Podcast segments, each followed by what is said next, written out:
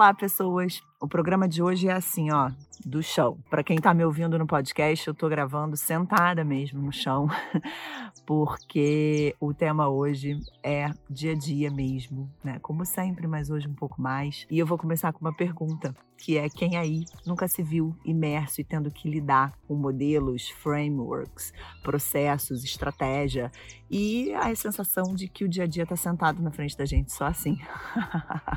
vai lá, que eu quero ver no que vai dar porque muitas vezes o óbvio atropela a gente. Às vezes a gente olha muito para o que é estratégico, olha muito para o que é mais complexo e esquece que o nosso maior problema está naquele volumão de dia a dia, que são coisas relativamente óbvias, aquelas coisas que às vezes a gente nem presta atenção porque acha que não são importantes, mas elas acabam se tornando importantes pelo volume que elas representam no todo de coisas que a gente tem que lidar todos os dias.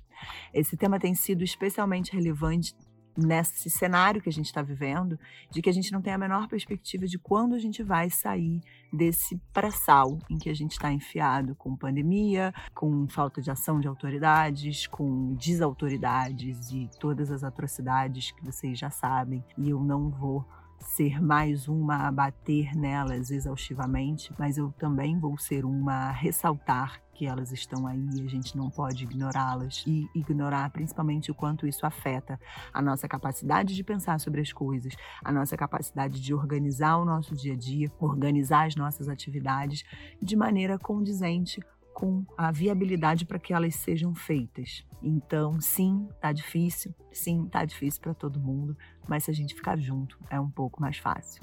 Eu sou Cecília Seabra, você está na comunicação nossa de cada dia, hoje com o tema Organização e Planejamento, quando o óbvio atropela. Seja bem-vinda, bem-vindo, bem-vinde e vamos juntos conversar um pouquinho sobre isso. Começo de conversa, a gente vai começar esse episódio exercitando um exemplo para a partir dele a gente falar de organização e planejamento. E o exemplo é o seguinte: se você, assim como eu, vive em uma das cidades ou estado que adotaram a suspensão das atividades por 10 dias, ou feriado por 10 dias, ou diminuição de circulação por 10 dias, a começar pelo nome, a gente não tem, né? Demoramos a entender o que ia acontecer. Você certamente reclamou, nem que seja um tiquinho, de algo relativo à comunicação.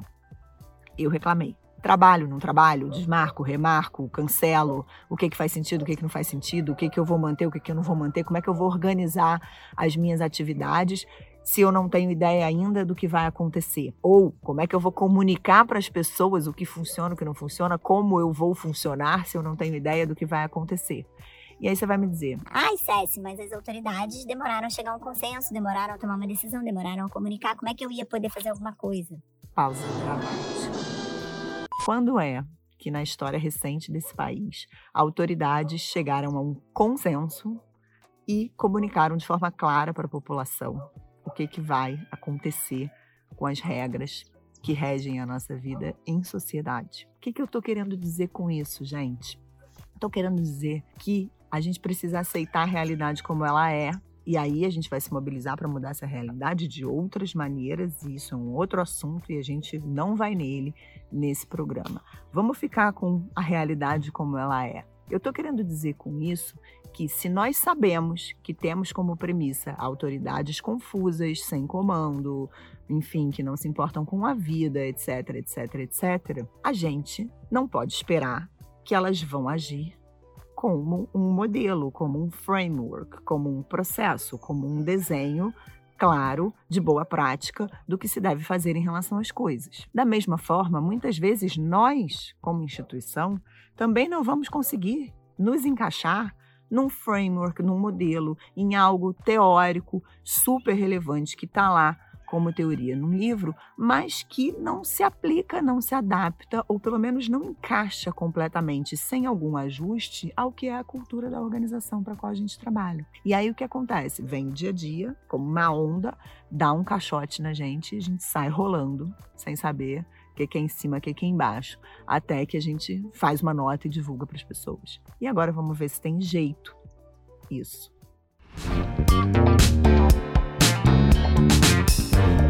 Bem, e aí? Tem jeito? Ou não tem jeito? Jeito, jeito, jeito, assim, 100%. Eu vou dizer para você que eu ainda não sei se tem. E se eu soubesse, eu não estaria aqui lutando para produzir conteúdo de forma independente e sim teria cinco startups avaliadas em Bitcoin, vários aplicativos com investidores anjo investindo para eu precarizar o trabalho dos meus colegas e ficar rica e coisas desse tipo. Mas dá para a gente se ajudar. Combinando direitinho, todo mundo se ajeita. Algumas dicas que eu vou deixar para você se preparar para a realidade que você tem, em vez de lutar contra ela ou fazer com que ela precise funcionar como você leu no livro. A gente tem que entender que a teoria existe para a gente pensar sobre ela, conhecer o que foi feito, pesquisado até aqui e avançar com ela, e não para a gente aplicá-la estrito senso no nosso dia a dia, porque aquela teoria é baseada em conceitos que são aqueles que estão ali. Se os seus conceitos são diferentes, aquela teoria como está, não vai poder ser aplicada igualmente. Então, modelos, frameworks, processos, ciclos, fluxos etc., você olha para eles como boas práticas, entende a sua realidade e adapta na medida do possível, tá? Para de sofrer porque você não tem o mega ultra blaster última tendência funcionando na tua área, porque a gente não precisa de mais coisa para sofrer, já temos problemas demais para lidar. Eu vou ler para vocês aqui um checklist para você a partir de agora se preparar e nas próximas vezes sofrer, mas um pouquinho menos, tá bom? Com a sua comunicação com seus públicos. Vamos lá. Primeiro ponto. Você tem aí um mapa de impactos, mas todos os impactos mesmo, e não os impactos macro. Ah, se o meu funcionamento interrompe, eu tenho atraso na entrega. Isso é um impacto macro. A questão é o quanto, atraso de quantos dias, quantos dias representam quanto atraso, enfim, a partir de que dia de interrupção o atraso de fato acontece. Né? Um mapa de impactos realmente com um pente fino nesses impactos para você conhecer. E aí, esse é o primeiro ponto.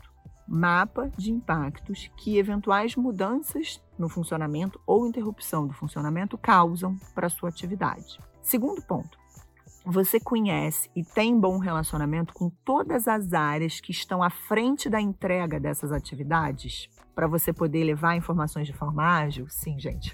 Parêntese rápido para quem está me, me ouvindo no podcast não vai entender. É que, como eu estou gravando sentada no chão, eu estou sujeita também a riscos. Um deles é passar um cachorro atrás de mim, tá? Isso acabou de acontecer. Voltando para o nosso assunto do dia. Essas áreas que entregam a atividade, elas são fundamentais para você conseguir apurar informações de maneira ágil, tá? E não perder tempo com coisa que você não precisaria. Terceiro ponto, você tem um mapa de públicos que precisam ser informados nessas situações que a gente já conversou, de interrupção, diminuição do ritmo de atividades. E isso vale também para os demais riscos que rondam a atuação da instituição para a qual você trabalha, tá bom? Quarto ponto você tem o um mapa de impactos que mudanças ou interrupções no seu funcionamento causam em cada um desses públicos? Porque às vezes para o funcionário é um, para o cliente é outro. Às vezes não, gente. Sempre os impactos vão ser um pouquinho diferentes e a gente precisa saber quais são. Quinto ponto. Você sabe qual é o melhor canal para chegar a cada um dos seus públicos? Não, não é sempre botar um aviso no portal, uma nota nas redes sociais e etc, etc, etc. Cada público tem um canal de preferência e a gente já tem que conhecer isso antes da situação de emergência acontecer, tá bom? Sexto item, você tem. Ah, esse é muito bom template com layout e texto já padrão pré-aprovados para você não ter que ficar infartando 5.785 vezes, porque a fila de aprovação de qualquer coisa para ser divulgada é maior do que a fila de gente esperando por vacina.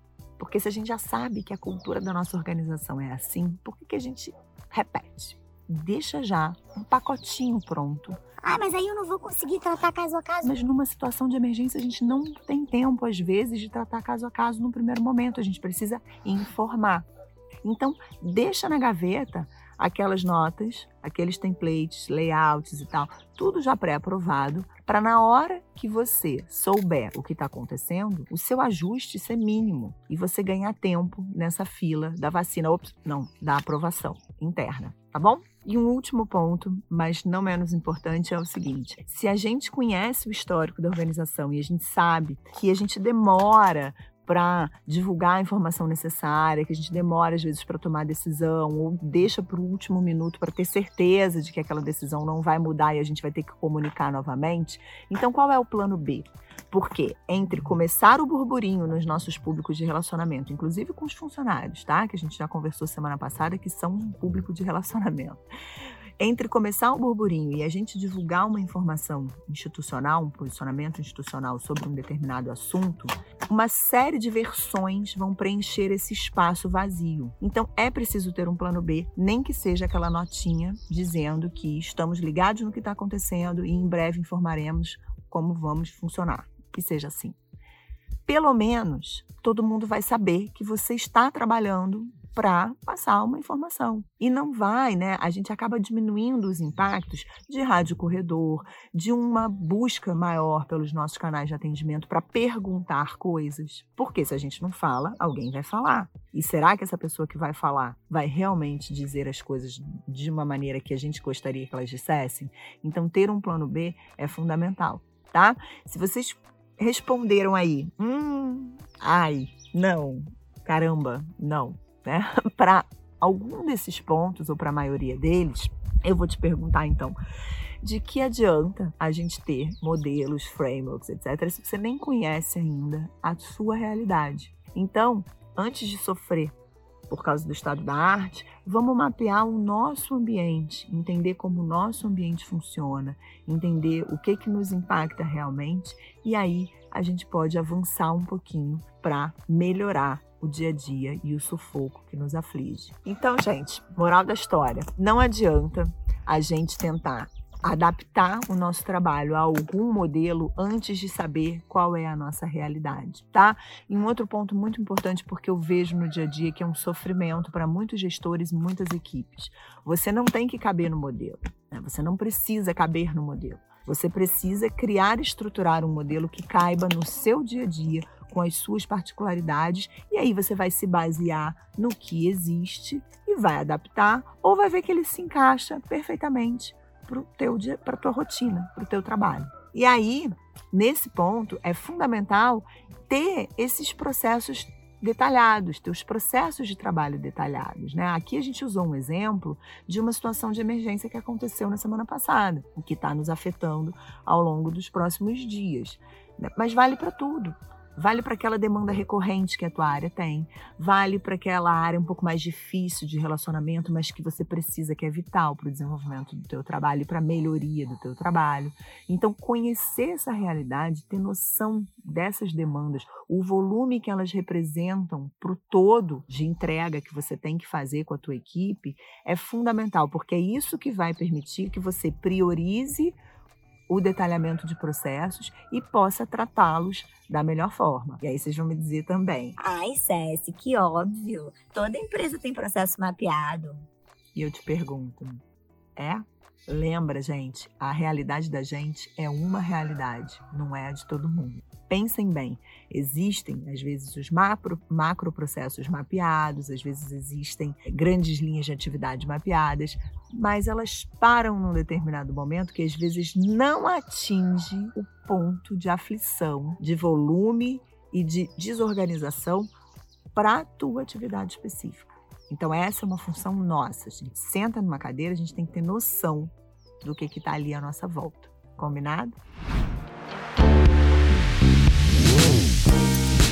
Agora, por que, que a gente está sentado no chão hoje gravando? Porque não adianta a gente parar tudo, querer parar tudo para arrumar a casa, certo? Afinal de contas, o tema hoje é como é que a gente encontra um jeito no dia a dia de se preparar para essa confusão que a gente sabe que é a nossa realidade. Então, a minha dica é buscar formas de transformar o tempo que você já gasta em algo mais qualitativo. Exemplos. Eu já sobrevivi, você certamente também, a reuniões que poderiam ser e-mails, tweets ou simplesmente não ser. Só que é aquela agenda que tem que acontecer. Por quê? Vou deixar essa resposta para você discutir, dialogar com a cultura de cada organização. Tá? Mas enfim, algumas agendas vão estar ali, vão acontecer, vão existir.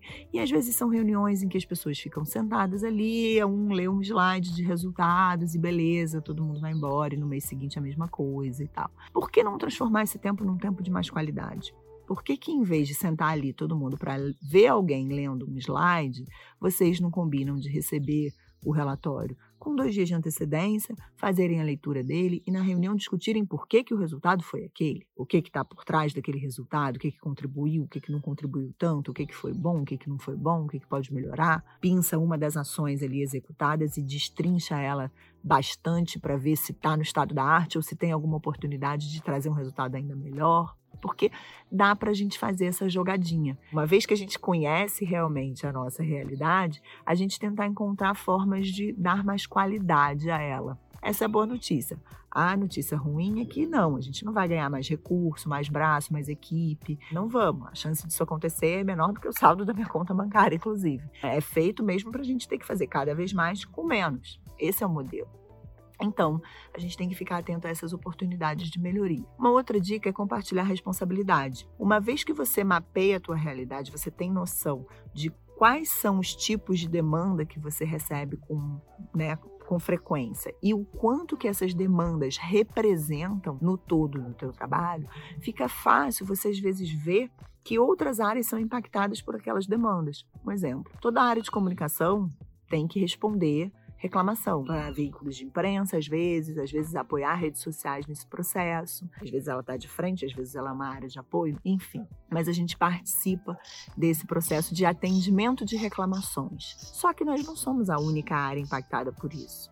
Certamente tem a área de relacionamento, atendimento, saque, qual é o nome da tua, né, na organização que você trabalha, que também é impactada por isso. Tem o jurídico, que pode ser impactado por isso, caso reclamações não sejam atendidas da forma devida e virem processos. Então percebam, é uma oportunidade de você chamar essas áreas para conversar e criar melhorias ali que tornem o dia a dia de todos vocês mais suave e a gente não tenha que tratar os casos um a um, mas vá identificando essas oportunidades de ter coisas pré-aprovadas, instâncias de decisão, rever as instâncias de decisão que já existem e ver se elas seguem se aplicando ao comportamento do público ou se elas precisam mudar um pouquinho para dar mais agilidade nesse atendimento, para melhorar o nível de satisfação desse cliente, desse público. Então, existem essa, esse, esses momentos que são possíveis dentro de um dia a dia corrido, confuso e super, super pressionado,